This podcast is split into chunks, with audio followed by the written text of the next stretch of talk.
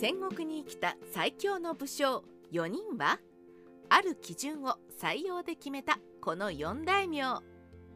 日本の四大〇〇とか〇〇の四天王とか最もすごいと思う上位4人を選べみたいな話はよくありますが戦国時代について最強の4武将は誰かとなったら皆さんはどんな名前を挙げるでしょうか。私にとってこの問いへの答えは決まっています。戦国武将たちの誰もが成し得なかったあることを実現させた4人ということで私が特別に評価する人物たちがいるのです。今回はまずその4人の名前を並べて最後になぜこの4人こそが最強なのかの根拠を述べさせてください。クイズのようになぜこの4人を選んだのだろうと推理しながら見ていただいても面白いかもしれません。ではまず1人目から始めていきましょう。1代で四国統一目前まで行った男。長宗我部元親。土佐の戦国大名。長宗我部元親についてはどうしても過小評価されているような気がしてなりません。この人はたった1代で土佐の国を平定したのみならずそのまま四国統一目前まで一気に駆け抜けていきました。そのスピード成功率を評価したいと思います。所詮は四国というマイナーな土地で成り上がっていただけだ。などと失礼なことを言う人が多々いますがとんでもないかの藤原住友が示した通り四国で勢力をつけて京都を脅かす。というのは日本史上で侮れない存在になる戦略の一つ。そもそも織田信長にせよ豊臣秀吉にせよ四国の長宗我部に対してどれだけの兵力を割くべきかの計算で多々苦慮した模様ですし本能寺の変の遠因の一つにも信長が中国地方と同時に四国方面にも兵力を割こうと決断をして京都を手薄にした経緯があります。長宗我部元親は天下人たちにすら脅威を与える勢力を一代で築き上げた豪傑なのです。戦国史上稀に見る誰も文句を言えない下克上を成し遂げた鍋島直重2人目は鍋島直重です。この人も長宗我部元親と似て地方の小勢力から破格のスピード出世を成し遂げ北九州に勢力圏を築き上げただけではなく豊臣秀吉の信頼を得て貿易港である長崎の管理役というありがたい役目まで手に入れました。この鍋島直重のすごいところはもともとは龍造寺家という戦国大名の一家臣に過ぎない身分でありながらまんまとその龍造寺家を差し置いて自分が大名になってしまったことです。それも謀反や謀略といった手で主君を中殺したのではなく本人が主家である十三寺家から何度も鍋島直重がいないと話がまとまらないと重要な局面でリーダーシップを委ねられそうこうしているうちにいつの間にか主家を差し置いて肥前の大名になってしまった。いわば実力だけでみんなに認めてもらっての下克上をやってしまった人です。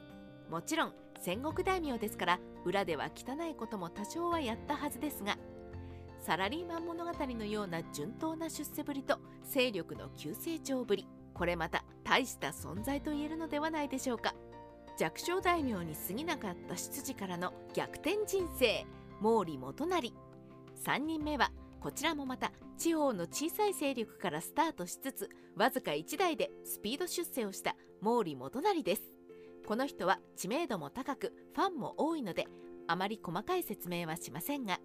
弱小勢力から最終的には中国地方をほぼ統一北九州にまで勢力を伸ばしていた。厳島の合戦という戦国時代でも屈指の大逆転劇を指揮した。などなど独特な魅力にあふれた傑物であります。何をおいても出す策が次々に当たる。戦国時代最大の知将という評判がかっこいいですね。ある意味関ヶ原で最強だった？島津義弘。最後は島津義弘です。これまた地方に割拠していた戦国大名島津家のリーダーの一人であり優勝揃いの島津兄弟の中でも軍事に関しては最強かもしれない功績を誇っていました。この人の最大の魅力は関ヶ原の合戦での敵中突破でしょう。西軍に属していた島津義弘はいろいろな理由があって本戦ではほとんど動かなかったのですが合戦が西軍の敗北と決まるやわずかな手勢を率いて東軍の陣中を突破し鹿児島に帰るという徳川家康をも驚嘆させた行動に出ます。そんなに強いならなんで最初から戦わなかったのかという謎はともかくインパクトという点では関ヶ原で最強だったかもしれない。何やら恐ろしい人でした。この4人だけが成し遂げた究極の成果とは？いかがでしょう。毛利元就や島津義弘はともかく長宗我部元親や鍋島直重は意外な名前だったのではないでしょうか。私がこの4人を評価しているのは実はこの人たち他の大名ができなかったことを成し遂げたという共通点があるのです。戦国時代ライター八代の独り言。幕末明治が好きな人はピンときたでしょうか？この4人は間接的ながらも260年後に徳川家を倒して天下を取ることに成功したのです。いわゆる幕末の薩長土肥というやつですね